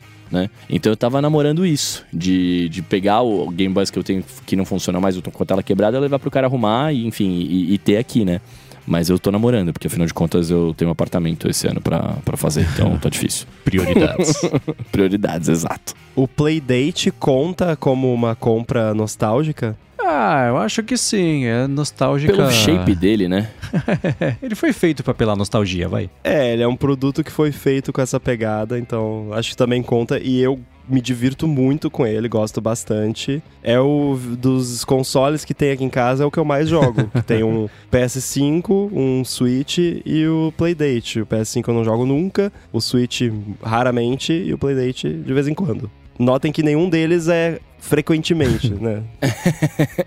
De videogame que eu tenha comprado na vida foi só o PlayStation 3 para jogar God of War, Guitar Hero e o Beatles Rock Band, Metallica Rock Band e só. Porque quando era criança, meus pais compraram, né, o Super Nintendo, tinha o, o Genesis e coisa assim. E depois desse eu nunca mais comprei nada. A Larissa ganhou de um amigo dela um Super Nintendo, então a gente tava jogando também o Super Mario faz um, sei lá, Super Mario, né? Parece 80 anos falando, mas um dos, dos Marios aí. É. Pra ele também, mas também, aí, beleza, aí passou, mas curioso, né? O PlayStation 3 é de quando? 2007? Cara, a, o PlayStation 3 para mim não existe na minha mente, assim. Tipo, parece que do 2 foi pro 4, sabe? eu não me lembro do PlayStation 3. O 4 é de 2013, então ele deve ser alguma coisa assim, 2007, 2006, 2008. Achei 2006. É, isso aí. O Nathan falou pra eu fazer um joguinho pro Playdate. Eu já, eu já fiz o Chip Studio pra Playdate. Olha, que até tinha um QR Code que você escaneia ele abre o app, o app Clip no iPhone com o chip que você criou no Playdate. Mó legal. Mas.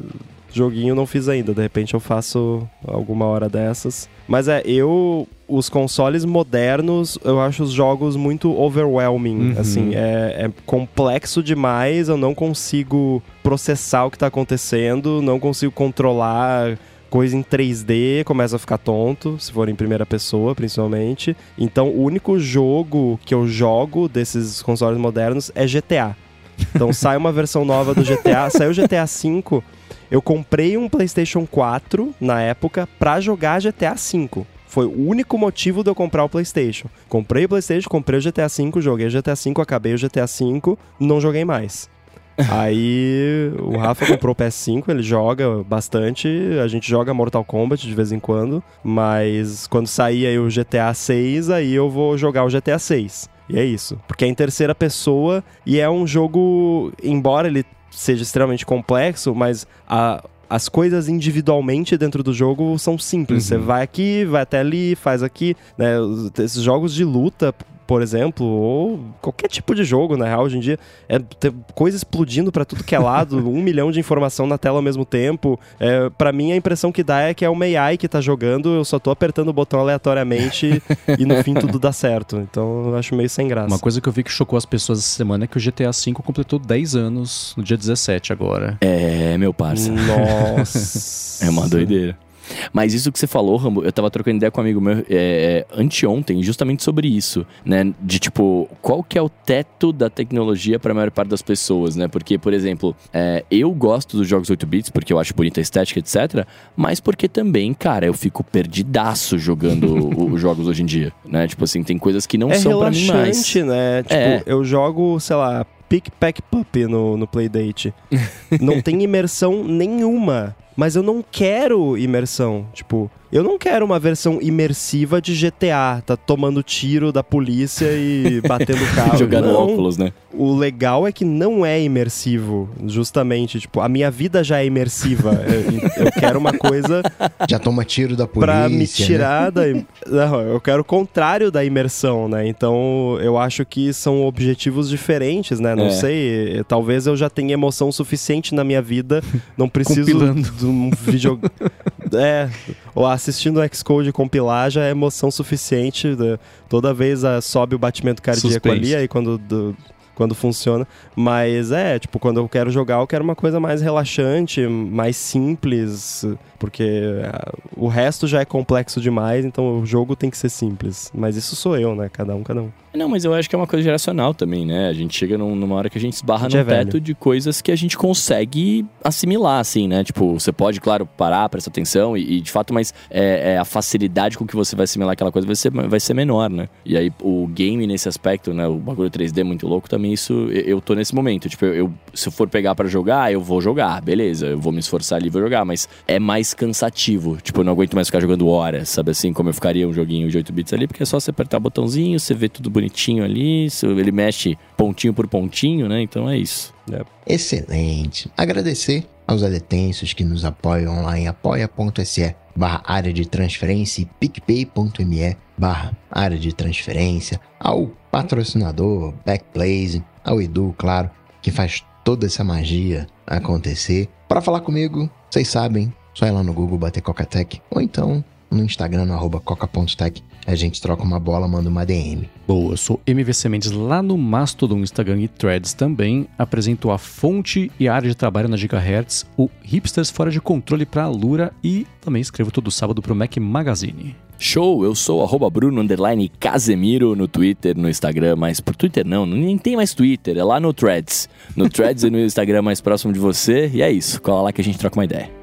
Eu sou o Guilherme Rambo 2 no Instagram e no Threads, o underline inside lá no mastodon.social. Valeu. Tudo dito e posto. A gente volta semana que vem. Tchau, tchau. Falou! Valeu! Valeu.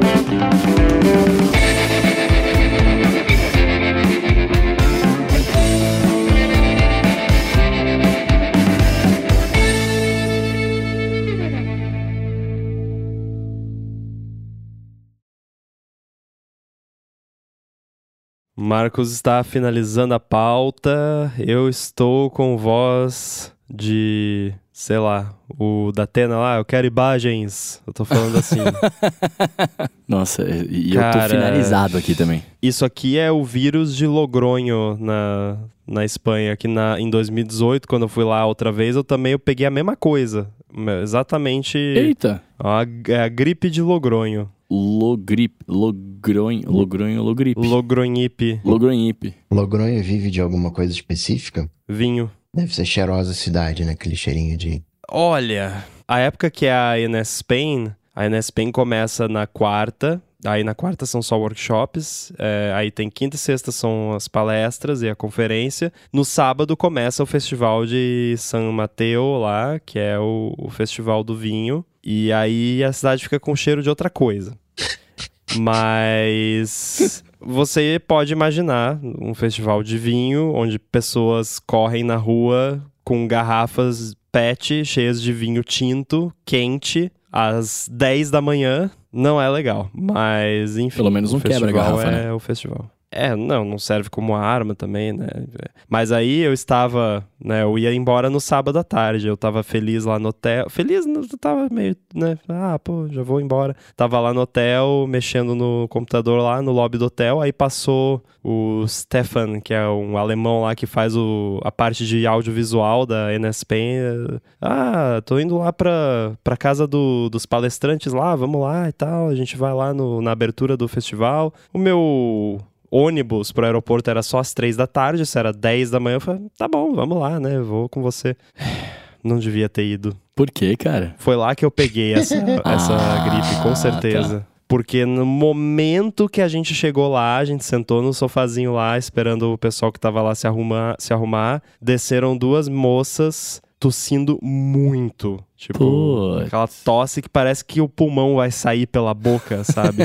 E que naquele momento eu pensei, putz, eu não devia ter vindo.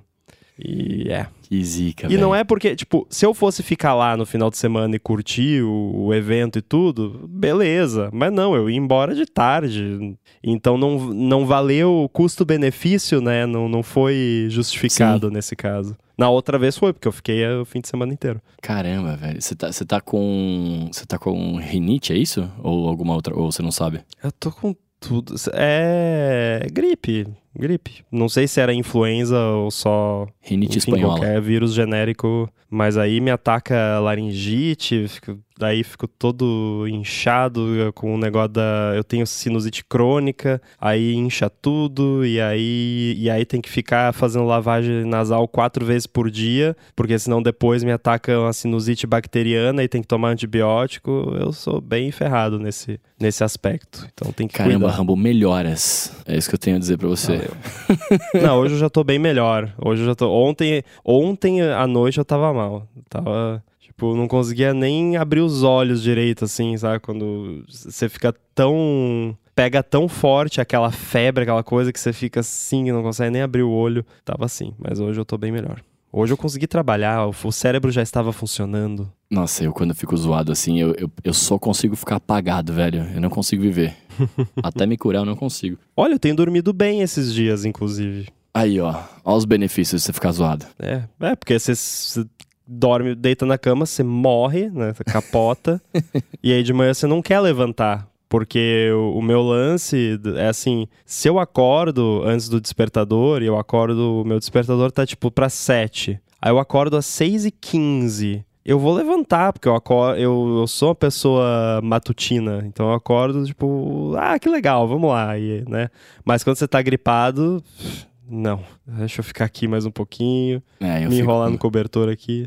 Você falou de pessoa matutina, eu tô tentando mudar os meus horários, né? Tipo, eu sempre fui o cara da Aí isso é noite. difícil. A vida inteira, sempre, sempre. Mas aí eu comecei a querer mudar os horários. Então eu tô tentando agora dormir, tipo, entre 10 e 11 e acordando entre 5 e 6, saca? É. Menos de quarta-feira, né? Porque aí quarta-feira a gente grava até mais tarde e, consequentemente, eu vou acordar um pouco mais tarde. Mas eu tô tentando. Essa semana, pela primeira vez, Essa semana não, desculpa. Semana passada, pela primeira vez, eu consegui manter um, um, um streak de, de acordar, né? No mesmo horário e tal. Não dormi todos os dias no mesmo horário, mas consegui acordar. E, cara, é impressionante como rende muito melhor o dia agora, desse jeito. Porque, tipo, da nove da manhã eu já tô pilhado, né? Já tô fazendo coisa. Tipo, antes dava, sei lá, uma da tarde eu ainda tava pegando no tranco, sabe assim, acordando às nove. Cara, não é pra todo mundo, cada pessoa tem o seu ritmo, né? Mas Sim. eu sou uma pessoa que eu tiro muito mais proveito do dia se eu acordo mais cedo. É, Até porque às vezes não é nem questão só sua, mas tipo, quando eu era mais jovem, adolescente ali, pelo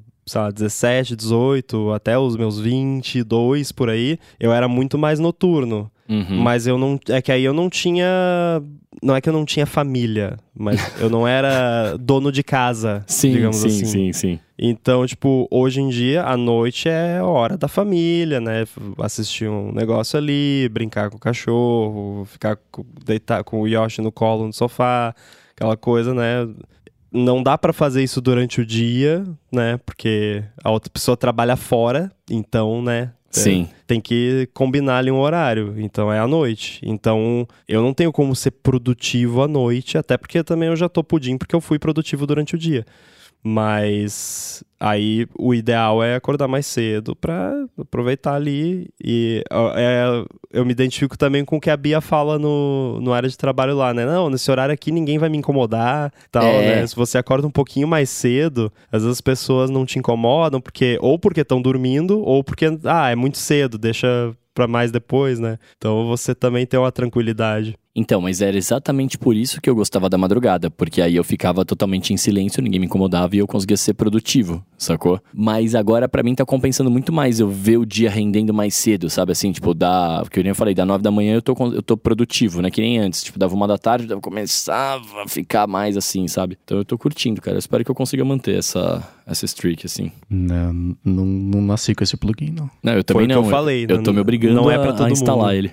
Não, mas se você consegue, é porque rola, entendeu? É porque, tipo, tem gente que simplesmente não rola. Uhum. O corpo da pessoa não funciona, Sim. né? Mas não tinha uma brisa que, que a galera fala que todo ser humano é matutino, esse lance de ser noturno, de ser ou Não. vespertino? Não tem mais essa pira? Isso aí é conspiração do pós-capitalismo moderno. Code coach.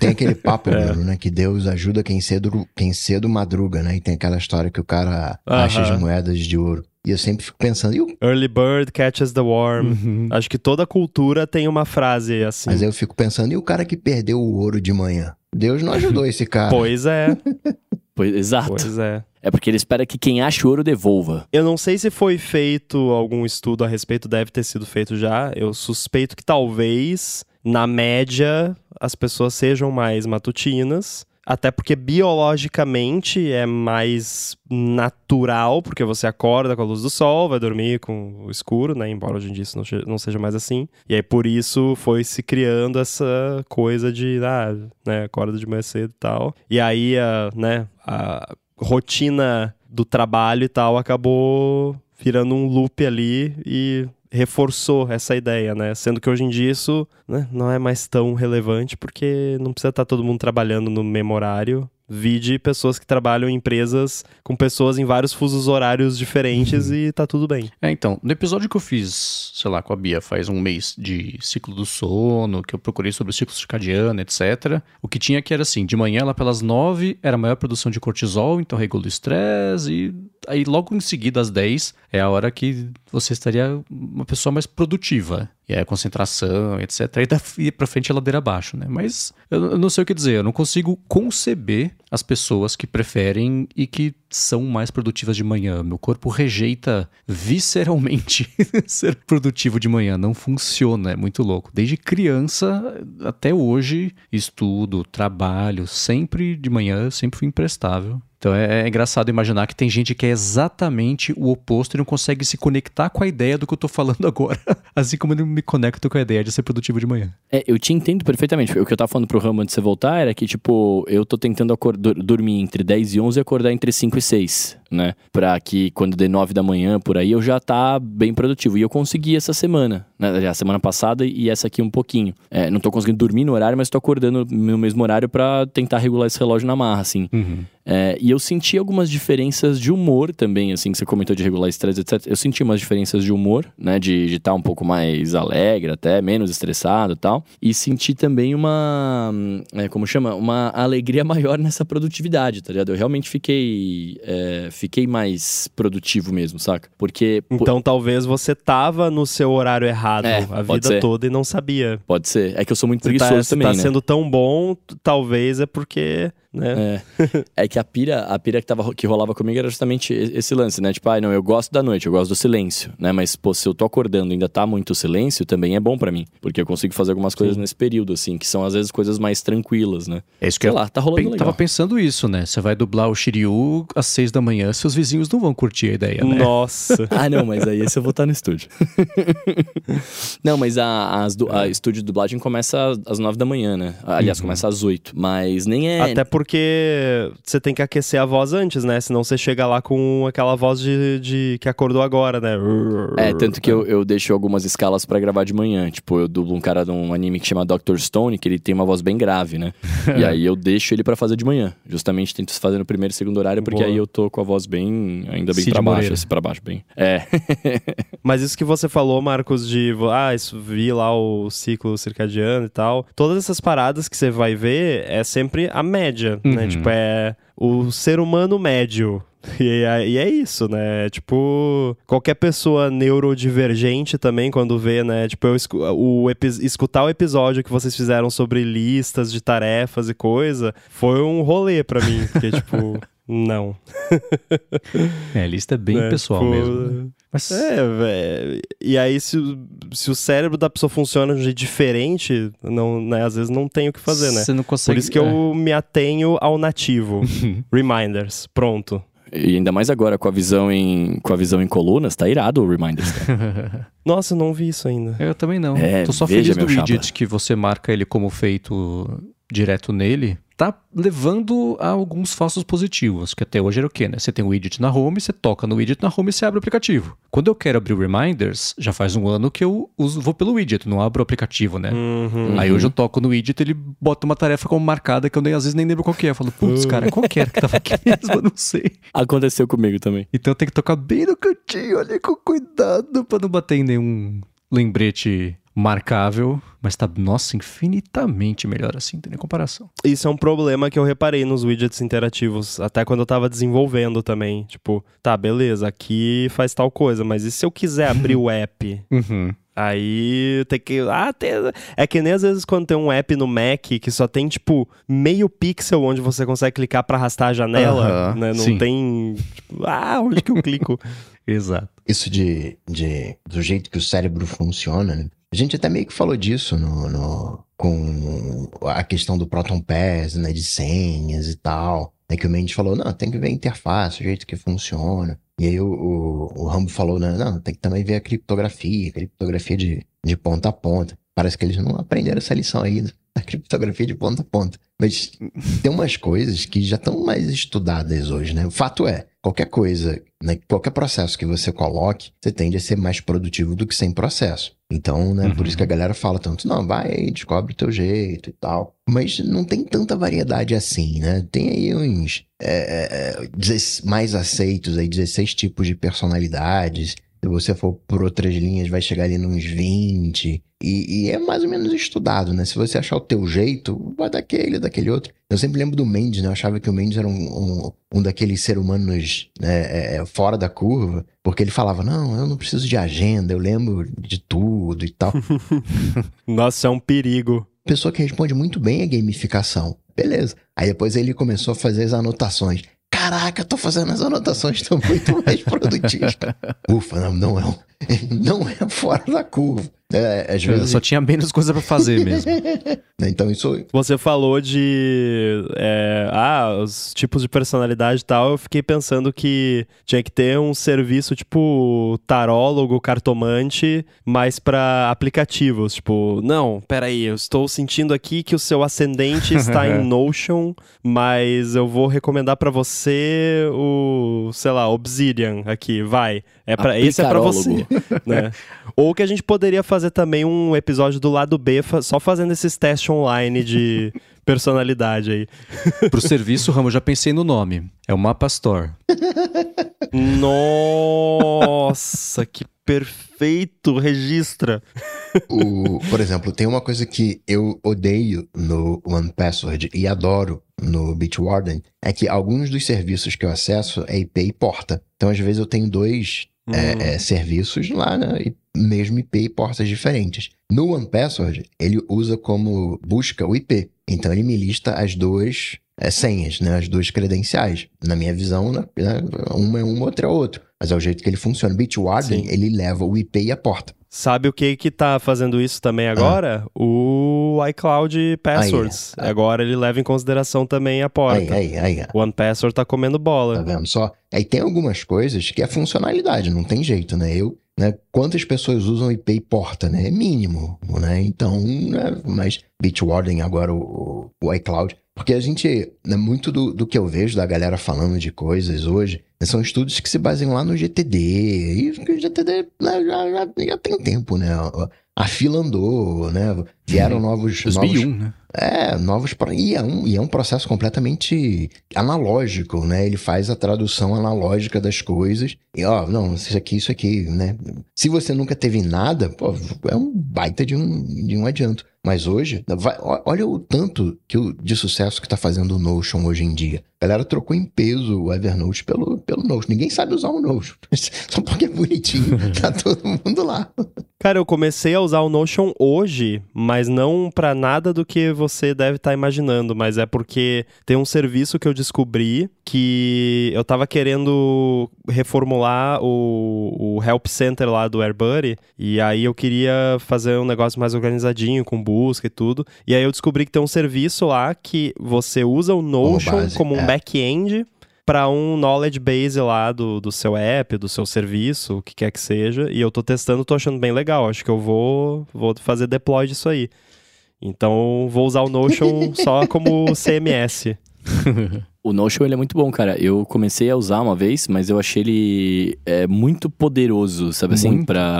Pra. Por, o que eu queria fazer, que era só ter listinha com coisas, guardar informação. Daí eu falei, ah, deixa quieto. Mas se você tem. Eu vi muito tutorial de gente mostrando como que usa tal. Tem gente que gerencia 100% da vida dentro do Notion, assim, de trampo, de pessoal e etc. Isso aí é um perigo É, pra mim. Eu tenho que ficar chapa. longe desse negócio. Não posso chegar perto. Por isso que eu uso reminders. Justo. É, mas e, e esteticamente ele também é bonito, né? Então isso faz a galera ficar bem, bem atraída nele. Ele, ele esteticamente ele não é bonito. Esteticamente ele é moderno. Dá uns 20 anos.